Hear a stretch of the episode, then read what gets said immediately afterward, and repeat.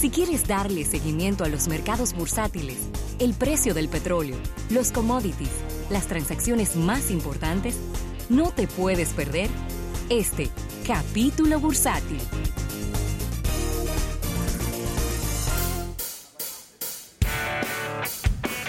Mire, agradecer a nuestros amigos del Banco Popular, Banco Popular a tu lado siempre, por este capítulo bursátil del día de hoy. Bueno. Que debe- tenemos la agradable sorpresa. Trajo inclusive Y- su tabla de surfing. Sí. Nuestro compañero Eriden Estrella está con nosotros en el día de hoy en un ambiente muy playero, Claro. ya que Eriden se encuentra de vacaciones en- Claro. eh, laboralmente y ha decidido acompañarnos. Oye, ¿cómo lo voy a...? Sí, porque que van a ser do- dos jueves sin tener a Eriden aquí. Óyeme. Y tenemos que tenerlo en reposición. Mira, Claro. Eriden, oye, ¿cómo que te voy a recibir? ¿Cómo? Dale. Las exportaciones globales de café bajaron casi un 8% en enero. Atención Brasil. Esto, eh, como parte del- de lo que son los rubros económicos que están sufriendo con relación al año anterior, y la verdad es que el coronavirus, eh, que independientemente usted entienda que quizá la gente está un poquito más exacerbada de lo que debiera de estar, Sí.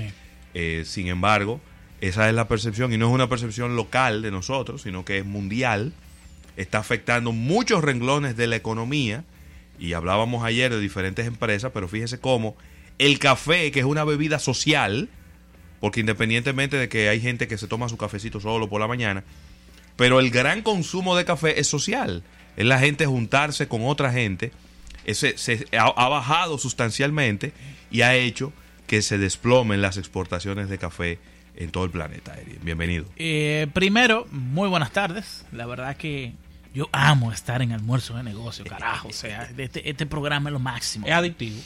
Eh, vamos, por, va- vamos por los fundamentos. Primero, eh, yo te puedo decir a ti que habían eh, condiciones eh, pre-coronavirus, Ok. pre-COVID-19, que llevaban hacia la baja el precio, el precio de la de la de los contratos de café que son creo que son eh, casi 29 mil libras. Es la unidad con la cual se tradean los, los contratos de café en la bolsa mercantil de Chicago que es la bolsa la bolsa más grande de materias primas y de productos eh, que hay en Estados Unidos porque hay bolsas de activos financieros Sí.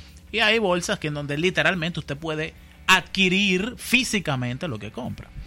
Eh, es un tema un poco más complejo. Eh, generalmente cuando usted compra, por ejemplo, un millón de dólares en contratos a futuros de oro, no necesariamente usted va a tener acceso al oro. No tiene que hacer un proceso para poderlo convertir. Pero nada, ese no es el tema. El asunto es que los commodities agrícolas como un todo, desde el 2017 han venido bajando de precio, que a su vez se da por una baja en la demanda y que por lo tanto también vienen, eh, yo creo que básicamente haciendo una corrección eh, en el ciclo más grande de, la, de, la, de, la, de, de los commodities. ¿A qué yo me refiero con esto? En términos sencillos, si usted se pone a ver el café y el azúcar, que están fundamentalmente relacionados, porque Sí. muy pocas personas en el mundo se toman café Amargo. sin, sin azúcar. E incluso déjame decirte que gran parte de la forma en la que se consume el azúcar, el azúcar como, como insumo solo, no agregado en un producto, sino como insumo Claro. también es con café. Eh, desde el 2014 venían subiendo de precio. Ambos. Y en el 2017 llegaron a su punto máximo. Incluso te puedo decir que el azúcar llegó a un all time high en precio. 19 dólares por tonelada creo que fue en el 2017. Y obviamente que del 2017 al 2020 ese ciclo se terminó.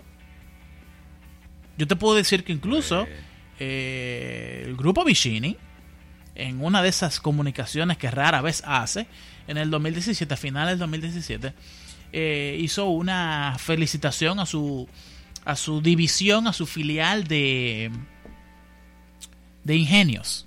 Porque en ese año produjeron más azúcar que nunca antes en la historia de la República Dominicana. Wow. Sí, eso sucedió, eso pasó así.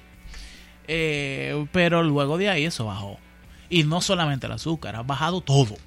Eh, el trigo, el maíz, el sirope de maíz ha bajado de precio de forma importante. Y entonces vamos a pasar al coronavirus. Déjeme decirte que yo creo que en este año el azúcar va a subir de precio, pero no los commodities en general. Ya.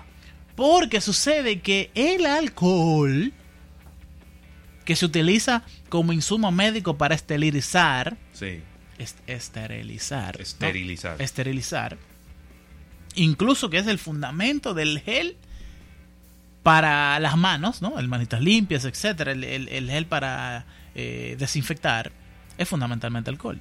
Bueno, pues ese alcohol se saca esencialmente de azúcar de caña. Uh, Yo no lo sabía eso. Pero al ver el ciclo que está teniendo el azúcar recientemente, sin, que- con- completamente despegado de lo que está pasando con el café, Sí. esto está diciendo ahora mismo que ha- han bajado las exportaciones, te estoy diciendo que no son las exportaciones, sino que es la demanda mundial de café lo que ha estado bajando, es bastante contraintuitivo que el azúcar se monte en un ciclo completamente diferente, un ciclo de precio completamente diferente al que tiene la- el café. Entonces lo que ha estado pasando es que hay una gran demanda mundial por insumos para esteri- esteri- esterilizar. Sí. Y, la, me- y uno de sus, de, una de las formas esenciales de cómo producirlo es que incluso con azúcar de caña, ni siquiera el azúcar de remolacha, se puede hacer alcohol eh, para desinfectar con azúcar de remolacha, pero no es eficiente. Porque ese es otro proceso químico. Entonces, eh, muy buenas noticias para los productores de azúcar en la República Dominicana. Te cambié un poco el tema porque tú me tiraste lo del Sí, café. el Te, estoy- café. te estoy explicando los fundamentos de demanda global que están llevando hacia abajo la, la demanda por el café y el, y el café realmente está muy ligado a la tendencia general de los, de los commodities agrícolas. Pero el azúcar en esencia como es el fundamento esencial, el insumo esencial para producir alcohol de esterilizar, está teniendo ahora mismo un, un alza importante en todos los mercados. Y Déjame decirte vuelve a, a tener un, un comportamiento negativo los índices bursátiles, Eriden, hoy, después que se pensaba que ya habían tocado fondo. que no van a tocar fondo. Ahí. Eso No, que pensaban como que ya habían tocado fondo No. y como que ya iban a rebotar No. hacia arriba. No, no, no. no. Ahora Mucha incertidumbre. No, no es incertidumbre. Porque incertidumbre que por lo menos yo no sé qué es lo que va a pasar. Es que absolutamente nadie había tradeado, había comprado, manejado un portafolio de inversiones, controlar riesgo de un portafolio de inversiones, cuando sencillamente no hay demanda. Ay, Dios mío. O sea, todo lo que no sea farmacéutico, No y entonces dentro de lo farmacéutico es un nicho, como de insumos profesionales médicos, está a la baja. Wow. Entretenimiento a la baja, películas a la baja, música a la baja, ¿Viajes? viajes a la baja, turismo a la baja, todos los tipos de turismo posible a la baja. Inversión. Eh, sí, pero es, es el consumo, es el retail, porque incluso tú podrás decir, pero querido, yo veo los supermercados llenos. Bueno, sí, tú ves los supermercados llenos en la primera ola de histeria de la gente, pero eh, lo que está pasando en Estados Unidos, lo que, lo que primero pasó en China, realmente no se sostuvo en el tiempo durante mucho tiempo. Lo que sí se ha seguido consumiendo y demandando son productos antigripales y de desinfección. Si usted no tenía una parte de su portafolio colocado en ese nicho de un subnicho Sí. de empresas que producen ese tipo de insumos médicos, tipo también las mascarillas, eh, obviamente el, el alcohol normal, cualquier cosa que sea como un antigripal, el acetaminofén Sí. también. Si no es eso, posiblemente esté a la baja. Y, Beriden, ¿cuál es el pensamiento que le da forma a eso? ¿Por qué todo está bajando? Sucede que muy pocas empresas que coticen en el Standard Poor's 500 no tienen una vinculación en su cadena de abastecimiento con China. Claro. O sea, te estoy diciendo que de las 500 empresas más grandes de Estados Unidos, solamente como 7 o 10 no tienen nada que ver con China. O su, o su portafolio de productos Sí, sí. no está vinculado con China. Regularmente son las tecnológicas que tienen que ver con China. Eh, pero no, y ya está no, más ya de ahí. todo, Cualquier todo. empresa que fabrique algo. Porque se puede diseñar en Estados Unidos, pero se va a fabricar en otras Sí. partes. Bueno, pues literalmente estamos hablando de que la mayor fábrica del mundo, que es China, está en un proceso en el que mm, está cerrando fábricas Sí. para impedir la propagación del COVID-19, del coronavirus. Que no es correcto ya decirle coronavirus, hay que, porque coronavirus es una familia de virus. Ahora lo han nombrado de manera oficial como COVID-19, COVID-19. Y en esencia, yo te voy a dar un par de datos random, random aleatorios. A mí me gusta muchísimo la fotografía. Canon ha sacado una, una cámara nueva. Fujifilm ha sacado una cámara nueva. Olympus ha sacado una cámara nueva.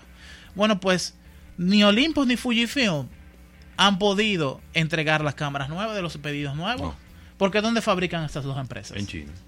Y entonces Canon, que es una de las empresas de tecnología de imagen más grande del mundo, se ha visto en la necesidad de retrasar el lanzamiento de la nueva cámara R5. Sí. Porque no, no pueden fabricarlas. Eh, Sony. Sony es una empresa que produce tecnología. Entonces hay una, un tipo de memoria que se utiliza para los el aparatos electrónicos, que es la VRAM DDR5. No tienen chips suficientes para hacer las cámaras alfa de, de su, de, su, de su portafolio. Entonces han, han, han priorizado esos chips para el PlayStation 5 que va a salir a finales de este año. Pero podemos hablar de otras empresas. Las empresas que fabrican mascarillas, la generalmente son de tela, ¿no? Sí. Pero dentro de la tela tienen una microfibra, que es como verda- verdaderamente el filtro. Sí. Eh, las que no son N95, que son diferentes, las más sencillas. Eso realmente es un producto esterilizado que se hace con una mezcla de etanol, eh, nitrógeno, son unos, eh, unos insumos químicos que se necesitan para darle la facultad esterilizadora a esa mascarilla. Bueno, pues hay muchas empresas que están detenidas porque Sí. no, no, no, es que no, no tienen los trabajadores, es que no tienen los insumos que necesitan para esteriliz- esterilizar la, la membrana Así de simple. de la mascarilla. Eh, yo, a mí me llega todo un reporte con cuáles son los mercados químicos que están siendo golpeados por esto. Sí. Y les voy a decir algo. Eh, para toda persona que tenga un... esté consumiendo un medicamento. Y esto no tiene que ver con un tipo de medicamento en específico, sino todos en general, porque China produce el 60% de los medicamentos que se fabrican en el mundo. Miren, si usted tiene una pastilla para la presión, una pastilla eh, de diabetes, yo no estoy diciendo que haga un stock, pero revise cuáles son los componentes que tiene ese medicamento y cúrese en salud comprándolo ahora. Porque muy posiblemente ese tipo... Ah, las insulinas también. Eh, muy posiblemente, aunque el laboratorio no esté en China ni sea chino, le, posiblemente necesite de insumos que sí se fabrican en China, que no se están fabricando. Y que eh, es muy posible que ciertos tipos de medicamentos muy importantes entren en una baja de oferta mundial. Mira, nos está llegando esta información de último minuto, Eriden Rafael, y es que el, el barrio chino en Nueva York es una ciudad fantasma. ¿Qué? Ay, Dios mío, yo que quería ir este año. No hay turistas caminando por la calle. No hay clientes entrando a los restaurantes. Ay, Dios. No hay eh, las tiendas de artículos en sentido general. Desde que empezó todo este tema del coronavirus y que y lo vamos a decir lo viral que se ha convertido, la gente no quiere ir al barrio chino en la ciudad de Nueva York. Pero no diga eso nada más en Nueva York. Tú fuiste este fin de semana al barrio chino. Tú pasaste No, no, no. por la No, Duarte pero- con Benito. No, pero que normalmente yo nunca voy, entonces no, no tengo manera como medir. Bueno, pues déjame decirte no, que se hace un muy buen mercado. sí. Eh, los domingos en la mañana, creo que ya para las 2 de la tarde ya no está. En la Duarte, esquina Benito. sobre todo desde la acera oriental, de la, la- acera que da, cuando tú vienes bajando la Duarte, la acera que da hacia la izquierda. Había muy pocas personas ahí. Eh, yo creo que todo lo que esté vinculado con China realmente está teniendo baja demanda y la gente no quiere. eh, Oye, oye la Sí, medida que tuvo que tomar el alcalde Bill de Blasio, tuvo que bajar a un restaurante chino y sentarse a comer enfrente de los reporteros y de las cámaras para que la gente se sintiera un poquito más mío. confiada y los líderes de la comunidad eh, de negocios china dijeron que el tráfico de personas mejoró en varios grados Ay, después me- de que eso Me ocurrió. acuerdo al presidente aquel que se comió un melón. Ya que Estados Unidos lo estaba acusando de que los melones traían. ¿Qué era lo que traían los melones? Sí, sí. Estaban contaminados los melones. Y agarró Sí, un melón, Salmonela. salmonella, y lo peló en televisión nacional. Y se comió un melón entero el presidente. ay, ay, ay, ay, ay. Eh, Yo realmente no culpo a nadie por, por lo que está sucediendo con todo lo que sea chino. Eh, señora, hasta las sedas y las telas están teniendo una baja demanda. Sí. Eh, yo lo que creo es que- AliExpress y Alibaba han visto bajar sus, sus compras. Sí, Ya. sí, sí, sí. Pero yo no quiero. Yo lo que quiero es darle información útil a la gente Sí. con esto. Eh, primero, yo creo que hay que decir que las mascarillas no van a impedir que ninguna persona se contagie con el coronavirus. Es que las mascarillas, equivocadamente, la gente cree que es una vía de evitar contagio. Y las mascarillas son para el que ya está enfermo, que tiene una gripe, otro. que el, el nivel de propagación del virus que ya tú tienes sea más alto. Correcto. Para evitar que la saliva salte de tu boca, que los estornudos viajen más. Y eso es una costumbre de prácticamente todos los países Oriental. orientales que cuando uno de ellos está enfermo, cuando va a salir a la calle a estar en contacto con otras personas, se pone una mascarilla para dos, dos cosas. Número uno, lo que acabo de decir, evitar que el virus viaje más. Y número dos, para que la gente sepa, mire, ese señor está enfermo. Exactamente. Claro, porque es una manera muy fácil de tú identificarlo. Correcto. Entonces No- hay no un es que de gente evitar- sana poniéndose mascarilla, confundiendo a los otros. Entonces, el COVID-19 se transmite por las vías lagrimales. Eso quiere decir, en dominicano, que entre entra por los ojos. Claro. ¿Ok? Nariz, boca, boca y ojo. Y oídos. Entonces, eh, yo creo que es necesario que la gente entienda eso.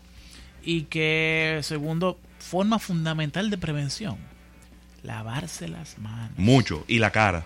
Mira, tenemos a Cardenal en línea. Cardenal, ¿cómo estás? Estamos muy bien, gracias. Mira, tú sabes que la ignorancia es atrevida. Sí. El tema de la mascarilla ahora ha creado un boomerang entre todo el mundo que está en los medios, en la calle y todas partes. Pero la gente no se da cuenta de que también las mascarillas se contaminan con el medio ambiente. Sí, Claro. Entonces, claro si que todos sí. los ambientes que rueda está contaminado, usted está llevando un foco de contaminación indirecta a su casa. Sí. Entonces Totalmente. tú la usas en el trabajo durante el día entero. Cuando llega a tu casa, esa mascarilla está contaminada de lo que recogió en los medios. Igual que los gel. Los gel con alcohol, ¿qué pasa? El gel atrapa lo- las bacterias. Entonces se quedan acumuladas en tu mano y tú comienzas a tocarte por todos lados. Aunque el gel dice que te elimina un 99.9%, la realidad es que la el gel eh, per se eh, retiene la bacteria. Lo mejor es jabón, Jabón. jabón antibacterial y alcohol directamente, no un alcohol con un gel, porque el, el gel va a retener la bacteria. Correcto.